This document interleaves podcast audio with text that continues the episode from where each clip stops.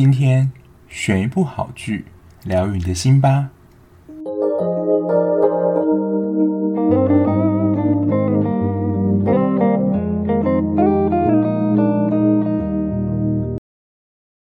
欢迎收听追剧二百五，我是小 B。Hello，大家。小时候父母都会告诉我们说，就是你的信用绝对不可以破产，因为如果你的信用破产的话，你在钱的使用上会非常的麻烦。不论你是要存钱啊，或甚至借钱等等，就是基本上你都会被银行或是一些财政单位列为拒绝往来户。那我比较有印象，就是开始有信用破产这个。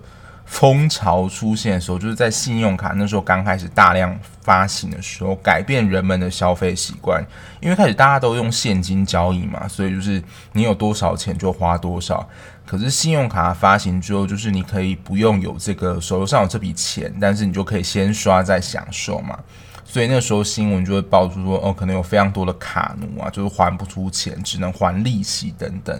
那当你变成一个卡奴的时候呢，你就是开始你的欠债人生。那我觉得另外一个欠债的原因就是你要买的东西，或是你要支付某一项东西的金额太庞大的时候，你一次没有办法付清，就只能用分期付款的方式来偿还，这时候就会欠债。那现在负债的年龄层真是随着年龄下降，因为如果你学生时期啊，家里没有办法负荷，你可能国高中的时候就开始会有学贷，然后再就是大学嘛，因为大学现在平均如果是国立大学的话，可能是两三万、三四万，那如果是私立大学的话，可能一个学期就是四五万，甚至贵一点的科系，你需要到七八万，甚至十万以上等等，那这个金额可能就是一次没有办法负荷，就是缴出来这样。那出社会的话，买东西可能第一个就是汽车。当然，我也是有在新闻看到说，真的有人捧着现金去买汽车的人，但真的是太少数啦。那如果是买房子的话，就几乎一定会是贷款。那因为这个金额太大了，你不可能一下就拿出来，而这个贷款可能一背就是二三十年。那如果房子买下去之后呢，你基本上就有很长一段时间就是呈现在举债的状态。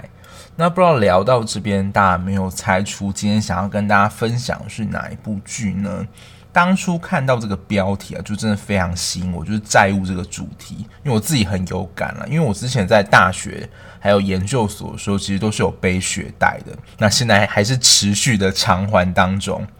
那另外这一部呢，我觉得卡斯真的是一时之选，因为二零二零嘛，可以说是国片电影的大出彩的一年。然后这一部电视剧，我真的觉得卡斯真的几乎都有演到主角。那像是大佩、李佩瑜、消失的情人节、陈浩森、刻在你心里的名字、林柏宏、怪胎，光看到这样子卡斯来演电视剧，就觉得非常令人期待。然后像张书豪、小薰，他们也算是电视剧的常客啦。那这一部的卡斯，我觉得真的是蛮强的。那就是今天要介绍的《大战时代》。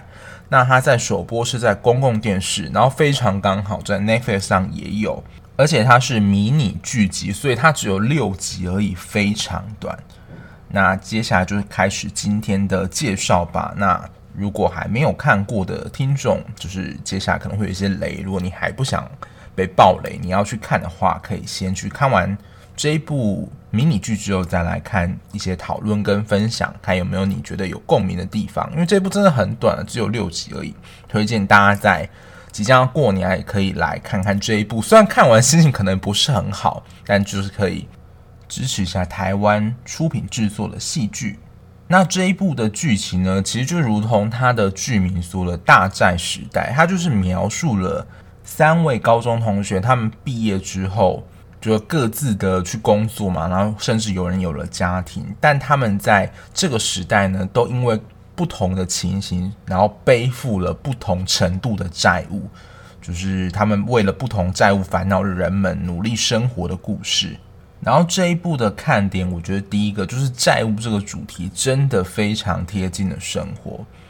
然后他在里面的各种角色的形塑呢，就是他各种不同背负的债务啦，我觉得都跟我们现实生活当中背负债务的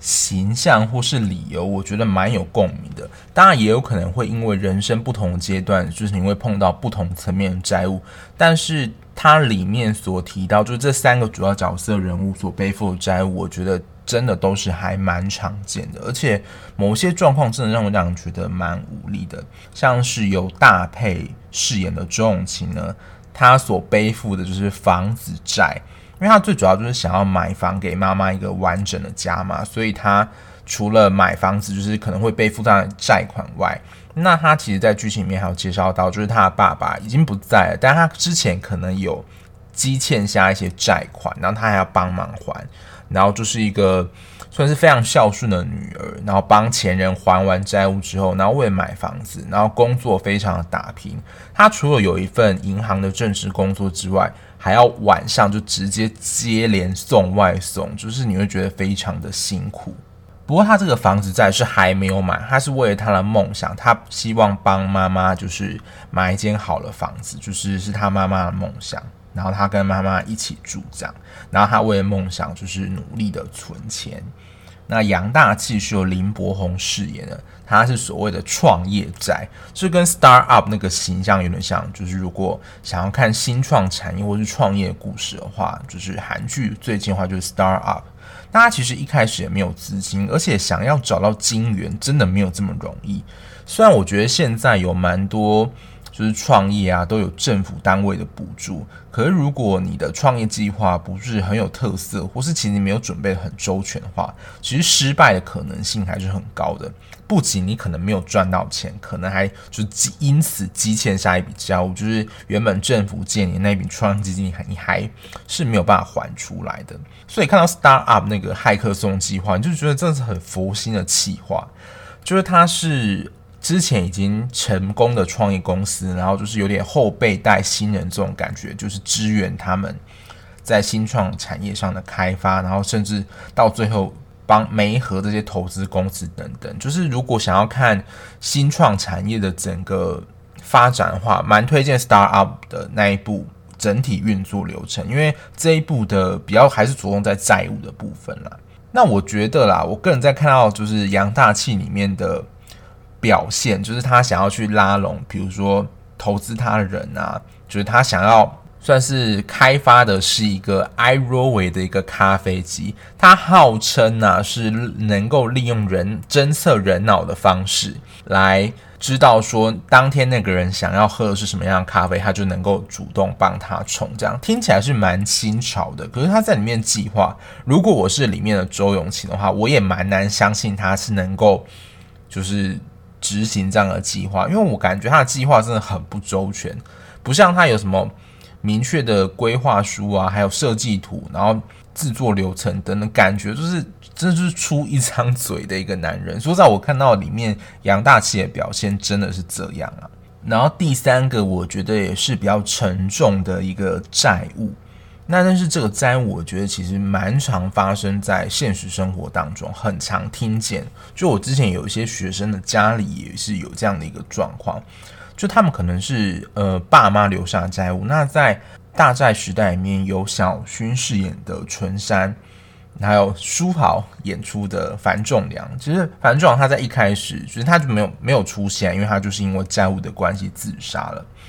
那纯山呢，就是他的另一半。那这个就是他另外一半留下来的债务，而且是跟除了跟银行借之外，还有跟地下钱庄。地下钱庄就是它的利息那种很高嘛，而且如果你还不出钱的话，它就有点像是讨债集团一样，就是会让你感受到你生命安全受到威胁，而且你可能每天都觉得心胆跳。他们会有去呃人去你的家里啊拦你，然后跟你讨钱这样。可是因为在戏剧当中，阿良金。就是自杀了，所以只能留下纯山一个人去默默的处理这样事务。然后我觉得他在里面把就是他对于仲良的无奈跟生气，我觉得演绎得很好。他在里面就是欠债原因，我觉得也是蛮在现实中蛮常听，我觉得也算是被公司冲康啊，因为他其实欠债原因等于就是。公司做了一个假空头的公司吧，让他以为业绩很好，但其实一切都是假的，导致于他算是被公司倒会吧。就是为了要填补这个坑洞，所以越补越大。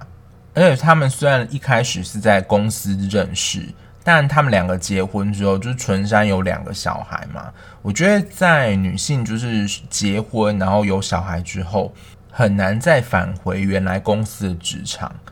那这个经济重担呢，就落入了樊仲良的手上。但也因为就是公司的财务危机倒闭之后，然后他没办法承受嘛，然后就自杀身亡。等于说，接下来的经济重担又落入了春山手上，所以他其实同时要扛起还款的这个经济支柱，他还是同时是。两个小孩的经济支柱，而且同时他还要照顾小孩，所以这可想而知，压力真的大到爆表。我觉得身心一定都是承受极大压力。就是大家在社会新闻上可能有时候会看到说，呃，父母带着小孩，就是比如说烧炭自杀或者怎么样自杀身亡，因为财务的要素。我觉得在这部戏里面，其实小薰就是在纯，就是淳山在里面，他我觉得他曾经有一度想要带着小孩一走了之，因为我觉得真的是太无奈了，就是你也没有就是赚钱能力，因为他其实经济支柱都在阿良身上，他就是没有工作，可能就是之前留下的一些钱，然后勉强的过日子，所以我觉得就是被真的被逼到走投无路，然后好像也看不到说。这条还款的道路是不是能够有还完这个钱？就觉得日子好像也没有办法再过下去了。所以他真的在里面，我觉得是有一度想要就是了结生命的。就女性结婚生子之后想要重返职场的困难，他其实在里面有演到。因为就在算是债务处理的差不多的时候，纯山他想要去寻找一个工作，就是养育他的小孩嘛。因为其实。他要还那些地下钱庄的债款，除了卖掉他们原本自己的房子之外，其实还是不够，他还是需要赚钱的，所以他就是回去他之前的公司面试，因为他其实，在那家公司已经待了六年了，可是，在当时的面试人就问他说：“那你带着两个小孩，你要怎么工作？然后你已经那么久没有进入职场，你还有办法胜任这样子的工作环境吗？”所以，真的要返回。职场的女性，就是生产完女性，其实真的是非常辛苦的。所以，其实，在之前有提到，我记得是我要准时下班里面有一个主管，就是他们对于生产过后女性，他们会对他们自己的工作职位，其实积极经营是非常小心谨慎。就是生完之后也不敢请太久的假，就想要赶快的返回职场工作，因为生怕你只要离开这个位置太久，很快就有人能能够取代你了。如果看到就是纯山跟阿良这一对，我就觉得真的是很惨啊！但我就觉得很气，就是那个倒在阿良公司的那个老板。而且其实你最后会觉得有一点，你要说生气，我就是像剧里面纯山的情绪一样，因为其实最后他们因为要还款嘛，所以就要把房子卖掉。可是因为他算是急售嘛，要赶快把就是。房子没有，他才有办法拿到钱。可是通常急售啦，大家都会想要压低价钱啊。但是就是如果压低价钱的话，可能就是你还完这些债务之后，有可能不够，或者是你还完之后就没有剩下的钱去做其他的事情了。所以纯山其实还是希望能够以原价甚至比较好一点价格卖掉这个房子。但是呢，最后买走这间房子，而且是以比较好价格人是谁呢？就是当初算是做假账还是掏空公司，原本是阿良的公司上司，所以其实这是一个很复杂的情绪，就是救了你的人，同时可能也是把你老公逼进绝境的人，所以他当初其实是很生气的，就是买下房子的是他。不过他为什么要买下那个房子呢？其实也是因为纯山在一次散步的途中发现这个他。这个上司啦，就是可能是心肌梗塞什么，然后帮他叫救护车，等于说他的救命恩人啦，所以他才会出手帮了淳山一把，就是买了他的这间房子，让淳山能够用这笔钱去还地下钱庄还有银行的一些债务。我不知道大家就是如果你是淳山的话，你自己的情绪感觉是怎么样？就是救你的人可能是把你老公，就是或者你。心爱人逼上绝境，这真的是个非常复杂的一个情绪啊。然后刚刚不是说有三大主角嘛，再来就是陈浩森。但我觉得陈浩森在这一部演的何硕颖呢，我觉得这一部应该是他在拍《刻在你心底的名字》之前拍的剧，因为他在这一部里面就真的比较像是男配角。不像刚刚的林柏宏跟大沛，他们都蛮明确，就是男女主角，但他也是唯一里面跟债务比较无关的角色，他就是扮演算是一个社会新鲜人吧，他是大配，也就是周永勤底下的一个算是新人吧，他的学弟这样子，那刚到银行工作试用期的一个小菜鸟。那他们在银行部门，我不太清楚了。但是就是你要说银行里面的讨款单位，就可能有一些人跟银行借一些钱，然后没有办法按时摊还，怎么样？他们就要去讨钱这样的角色，然后帮他们规划可能还款的计划，还有了解他们的困难等等。然后我一开始就知道为什么他可能会跟债务。比较没有那么相关的角色呢，因为就是第一眼看到他住的一个房子，就感觉像是那种一层的公寓，然后里面看起来非常的豪华，但他就是那种爸妈不在身边，他自己一个人居住这种小孩，在人际关系上就会比较孤单一点，所以他还养了一只狗陪他，但他在里面呢，我觉得就蛮像。就是大家一开始社会新鲜出来的样子，就是他们对于工作其实是还蛮有热情的。就是他在里面第一个 case 就是一个蔡老板，那其实这种，我觉得这真是一个很困难的工作啦。就是你要去跟人家讨钱，虽然你是合法的哦，可是因为面对这种人，他们对待一定会有非常多的情绪，或是甚至谩骂你啊，或是对你不好的颜色。但他还是会想要进去了解，说，诶，他们还款困难是什么的？我觉得就真的还蛮保有就是新手菜鸟热情啦。不过以公司的立场来讲，你还是要讨到钱，你才算是有实质的业绩嘛。我觉得就是蛮现实的一个问题啦。就是以这种业绩导向的工作来说，尽管你比如说人际关系、顾客做得再好。可是你的顾客没有还钱的话，其实，在银行这边还是会视你为一个算是无效的一个工作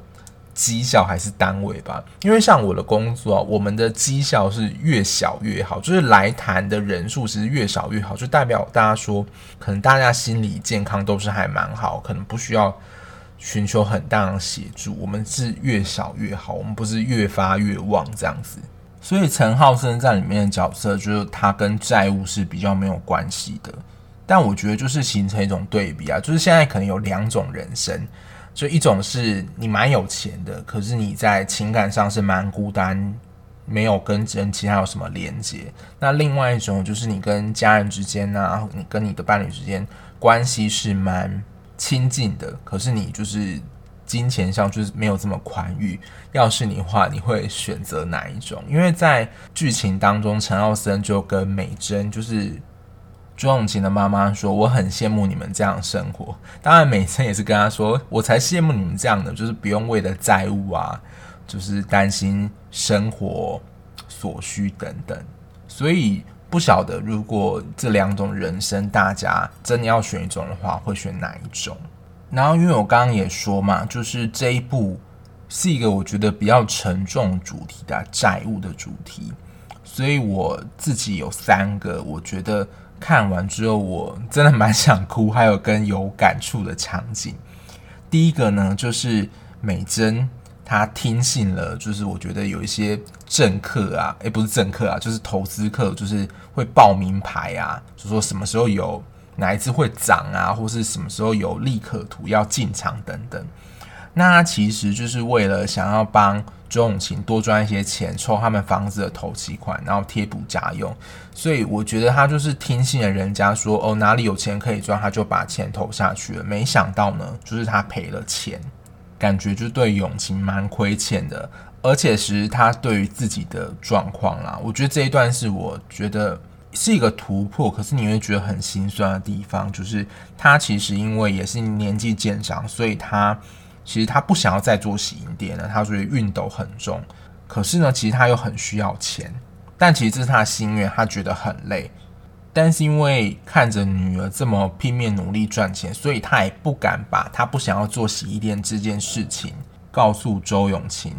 那其实周永勤的目标就是帮妈妈买一间房子嘛。但最后啦，就是美珍告诉他说，他不想要再做洗衣店了。所以其实周永勤在当下，我觉得他也是一个很傻眼跟愤怒的情绪。就是说他不知道他这样子努力的赚钱，然后有一餐没一餐，然后把自己生活搞都是工作之后，因为他其实他是很爱他妈妈，所以他的主要心愿就是帮助他妈妈买一间自己的房子嘛。所以他那个时候，我觉得有一种感觉，就是我自己也会有这样感觉，就是不知道自己到底是为谁辛苦为谁忙这种感觉。就是我不是一直在做这件，就是你要了吗？但是你现在居然跟我讲这样的事情，所以其实那种状态，我能够感受到，就是大霈那时候，我觉得他演得很很好，很强烈的这种情绪的执意、生气的这种感觉。对，可是你就会觉得。美珍在这时候讲出她自己不想要做洗衣店这个心愿，可是也会心疼，就是大配她一直为了她妈妈的心愿而努力，可是换来的却是她妈妈这样子的，能够说出自己不想要再做洗衣店这个心愿，一部分也会觉得蛮好的，终于能够说出自己真正想要是什么，就是可能不用买很大房子，但他们两个可以，呃，就就是感情能够。继续的维持下去，然后也不要让他的女儿这么辛苦，这或许才是他妈妈现在真正的心愿。这一 part 应该是荣登我这一部剧里面 top one 想哭的一个场景。那第二个呢，就是我觉得就是纯山他独自承担还款的压力，然后他在过程当中啊，就是有被地下钱庄追债啊，然后追到家里，然后威胁他的小孩等等，然后他也要同时照顾两个小孩。而且其实他的公婆啦，就是樊仲良的爸妈，其实对于他儿子的死不谅解。而且通常他儿子的死，就是他不谅解之外，他就会把责任就是推到纯山身上，就说是不是你没有照顾好你的老公，所以才会让儿子发生这样的事情。等于说又承接了公婆那方面的情绪，在一开始啊，当然到后来。他的公婆好像也比较能够理解他的状况，然后也给他给了他一笔钱。可是在这之前呢，他其实很难的去挺过，就是这些接踵而来的压力。就是当你同时有非常多压力在身的时候，其实你整个人的身体状况就会非常差的。可是看到他独自的承担了这么多压力，真的觉得非常的，你要说敬佩嘛？可是真的觉得很辛苦啊。然后第三个呢是大气，因为他其实整部剧都是在想要做出他的 I Row，那个咖啡机嘛，就是一路的在寻找帮忙制作机器手背的工厂啊，然后找寻后续开发的金主等等。当然在找寻的过程当中，就是会碰到有一些我觉得就是想要去抢走别人发明的一些人。那在最后一集的时候呢，他过程当中啊，有一个其实也是原本看起来是有想要投资他兴趣的投资方啦，可是没想到那个投资方就直接把呃杨大器这个 i r o w y 的这个计划发想直接抢走，而且在他上市之前就是被抢先发表。我觉得这很像学术界的一个残酷的景况，所以你后发表那个可能就是什么都不是。甚至你还会被怀疑说你就是抄袭那个前一个发表的人？那我之前看的一些动画还会有一些杀人事件，就是因为他的创作或是他的发明、发表文章而被抢走、抢先发表，成为杀人动机。所以其实剽窃这件事情真的是蛮严重的，等于说你的心血啊就是被滚瓦旁体的这种感觉，因为他其实在整个创业的资金过程已经是很辛苦的。那就等于说，其实你真的最后只差临门一脚，就已经进入施工阶段，但你才发觉你前面所做的东西已经被前人全部，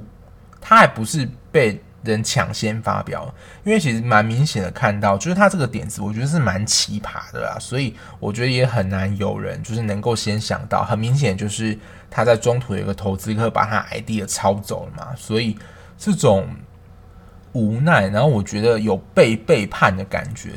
就是完整的呈现在扬大器就是开发的，应该说最后那一幕，他的 idea 被抄走这个情况里面完整的表现出来。我觉得以上这三个呢，是我觉得在里面就是很令人想哭，跟我觉得很有感触的一些场景。当然，第一名我觉得还是颁给周永晴跟陈美珍这一对母女。那看完这部剧之后，就我聊聊我自己的感受啦。我觉得就蛮像之前的一部台剧，就是《做工的人》，就是里面的情况你会觉得很无力，可是其实就是蛮真实的，就是现实生活当中确实有，就是为了金钱要生存下来人们，就是努力打拼的这样的一个故事。但是其实也是看到生命的韧性啦。因为其实活下来或者我们所谓的生存，其实本身就是一个目标啦。就在需求层次论里面，就是最基础就是生理跟安全的需求嘛。所以大家就是现在能够活在这个世上，大家就觉得好像很容易，就是能够有饭吃啊或怎么样。可是如果你想想看，你今天被丢到一个就是没有水或没有资源的地方，活下来本身可能就是一个你主要目标，这是一件很辛苦的一件事情了。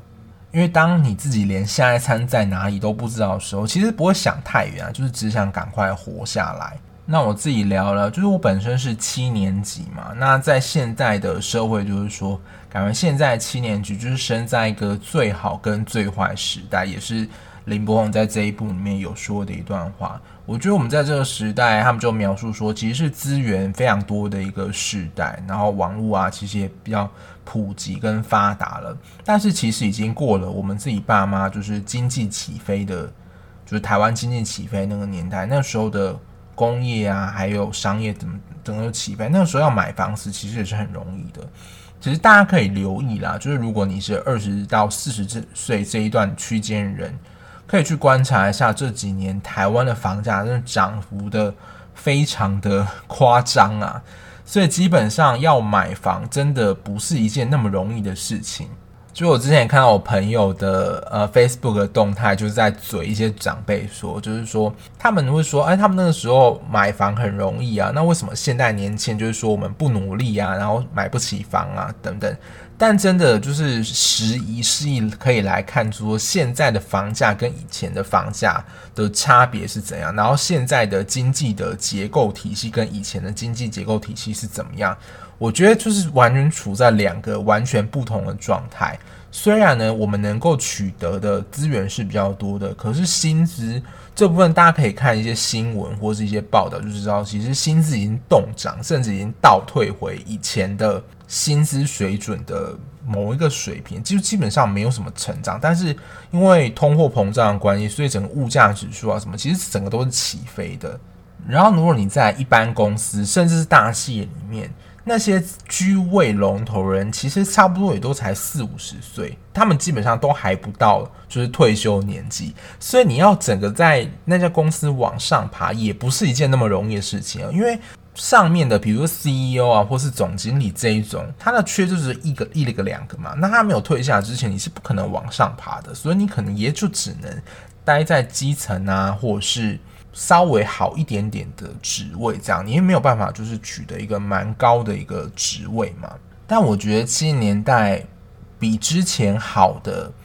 一个特质或特点或者一个环境来讲，相对就是比较开放，然后对于新的东西也比较敢尝试。我觉得有一个蛮明显的一个例子，就是 YouTuber 这件事情。在以前我们爸妈那个年代，就网络还可能是波接，甚至没有那么普及的时候，用网络赚钱这件事情听起来像是遥不可及的。但现在呢，其实也有可能有三十几岁、四十几岁是当 YouTuber 是他的正职职业。就是他可以靠这个东西来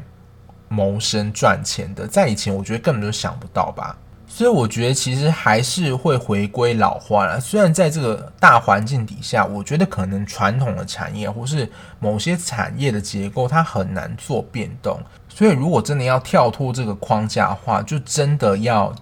找一个。之前没有人做过，或是真的特别新颖的东西，像我觉得我们这个就是最好的例子，就是 YouTuber，还有现在我正在做的 Podcast，就是 Podcast 最近二零二零年也是整个起飞嘛。相对看过一些报道，就是说有非常多人想要投入 Podcast 这个产业里面，就是大家还是会找寻一些新兴的市场去开发。但我觉得总归来，虽然我觉得运气还是占。整个成功里面，我觉得还是蛮重要的一个因素，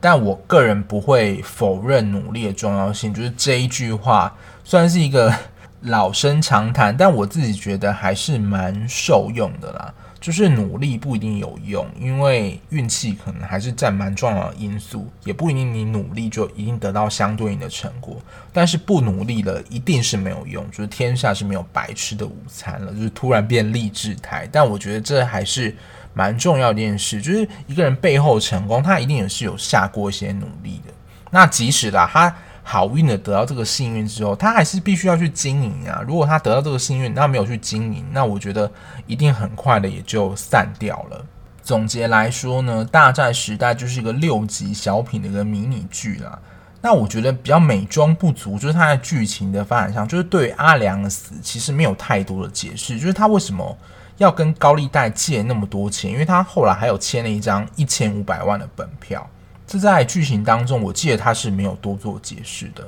但我自己在猜测啦，就是编剧，我觉得在华人的文化一种，就是说对于已死之人啊，就是他对于他所犯的错，我们就不再多做追究跟解释。但如果我作为一个观众啦，我还是会想要了解说，诶，到底是什么样的原因，他需要去借这么大一笔钱？对于整个故事的脉络跟发展，我觉得我才会比较了解啦。那接下来的台剧我应该会看，由林心如主演了《他们的创业那些鸟事》，因为之前有观众就是跟我讲说，我好像很少介绍台剧，然后也有在抽奖的留言听众说，他就只看台剧，所以我接下来应该还是会接续的看一些台剧吧。然后不要忘了，就是一百万下载的抽奖活动，如果还想要参与抽奖的听众呢，就。我会在 show no 地方还是会贴上这个抽奖方法呢，就是要到我的 IG 去留言。以上就是我看完这一部《大战时代》的一些心得，就供大家参考喽。那今天的节目就到这边。如果你看完剧有什么心得，想要跟我分享的话，也可以用 Mixer Box 或是 IG 私讯的方式告诉我你的心得跟想法哦。那如果你还喜欢这样聊剧聊电影的节目的话，欢迎订阅我的 Podcast。把我的节目介绍给你更多的朋友知道哦。那我们下期节目再见啦，拜拜。